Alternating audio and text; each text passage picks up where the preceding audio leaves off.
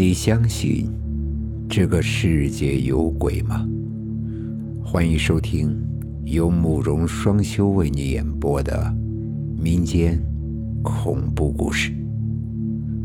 今天要给大家讲的故事叫做《张木匠》。傍晚时分，天色有点阴沉，阴云密布，感觉是要下雨的节奏。小篱笆村的张木匠吃过晚饭，到院子里看了看天，准备关院门回屋早早的睡觉。张先生，张先生，请等等。不远处驶来一辆马车，马车边往这边来，上面的人边喊着。马车来到张木匠的院子门口停下了，从车上跳下了两人。张木匠看了看来人后。又看了看那辆马车，心里暗自好笑。哼，这大红马膘肥体壮，长得真不赖。只是这马车怎么是木头轱辘的？这都啥年代了，还有这种马车？真是可惜了这匹大红马，给配了个解放前的破车。车上跳下来的那两人来到了张木匠的跟前。说请他打家具，木材什么的都准备好了，不过就是路途远了些，距此五十多公里的大山里。不过来之前主人就说了，愿意多给工钱。大山里，那地方肯定很偏僻闭塞，要不如今那里怎么还有如此的古董玩意儿，而且还在用？张木匠心里想着，对自己的手艺那是相当的自豪，名声都传到了几十里以外了，能不高兴吗？收拾好东西，用箱子一装，上了马车，就跟着两人走了。等到了这家一看，这家人也太有钱了，就像电影里演的大财主家似的，主人也是相当的热情。招待他的全都是些什么山珍海味什么的。张木匠别说吃过了，平时连见都没有见过。吃的时候啊，手都直哆嗦。吃过饭后，主人指着张木匠来前坐的那辆马车说：“张先生，请你来不为别的，就是请你给再打造一辆马车，但是一定要比这个阔气、豪华。”条件是辛苦你得赶时间，我只给你三天时间。自己就是个手艺人，主家让打什么就打什么呗。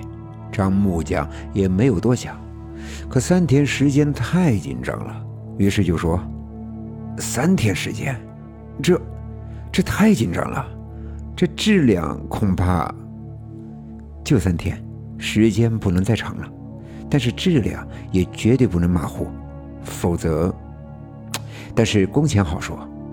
主家说完，一甩袖子走了。也许是主家急用，否则耽误时间，主家不给工钱。张木匠猜测主家话的意思。这既然来了，辛苦点加班也能做出来。接下来，主家好吃好喝的招待，还派了两人给他当帮手。张木匠则把浑身的本事全都露了出来。到了第三天，这马车算是打造好了。主人家看过之后，非常的满意，跟身边的一个人说：“去，告诉厨房，再做上一桌好宴，然后给张先生结工钱，一定要先送先生回家。”好像这家主人真的有事。交代完后，坐上新马车就走了，去接张木匠的那两人陪着他吃完了宴席。哼。这送别的宴席比那三天的还要好。吃过宴席后，那两人拿出来的工钱把张木匠吓了一大跳，是两锭金元宝。张木匠简直不敢相信自己的眼睛，就跟这两人说：“这，这太多了。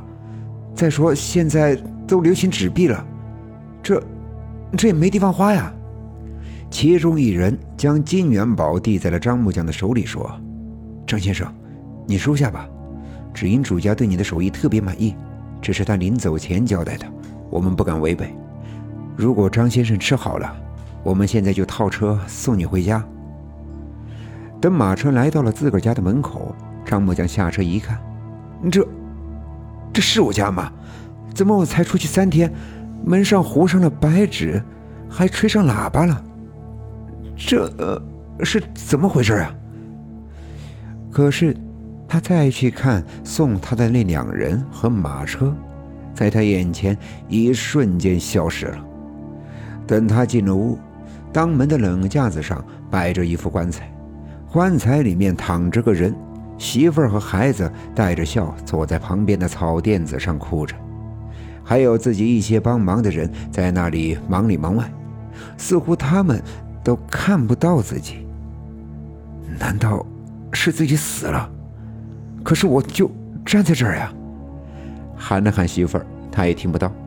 他走到棺材跟前，想看看自己究竟是怎么回事。此时，感觉身后不知是谁推了他一把，张木匠一下子就趴向棺材里的尸体上。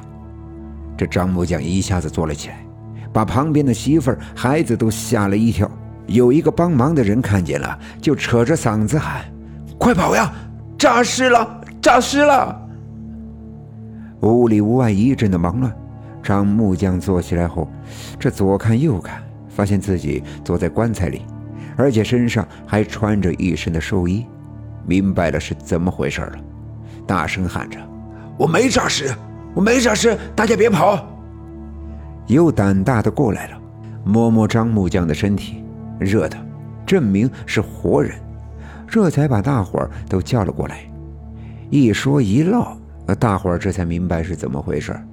说着说着，张木匠无意中碰了衣服的口袋一下，伸手摸出两个金元宝来，用牙咬了咬，是真的。这下大伙儿更加确信无疑了。后来，有人说张木匠是被城隍请去打造马车的，有人说不是，是被土地爷请去的，还有的说，你们都说的不对，张木匠是被鬼王给请去的。在阴间转了一圈，又回来了。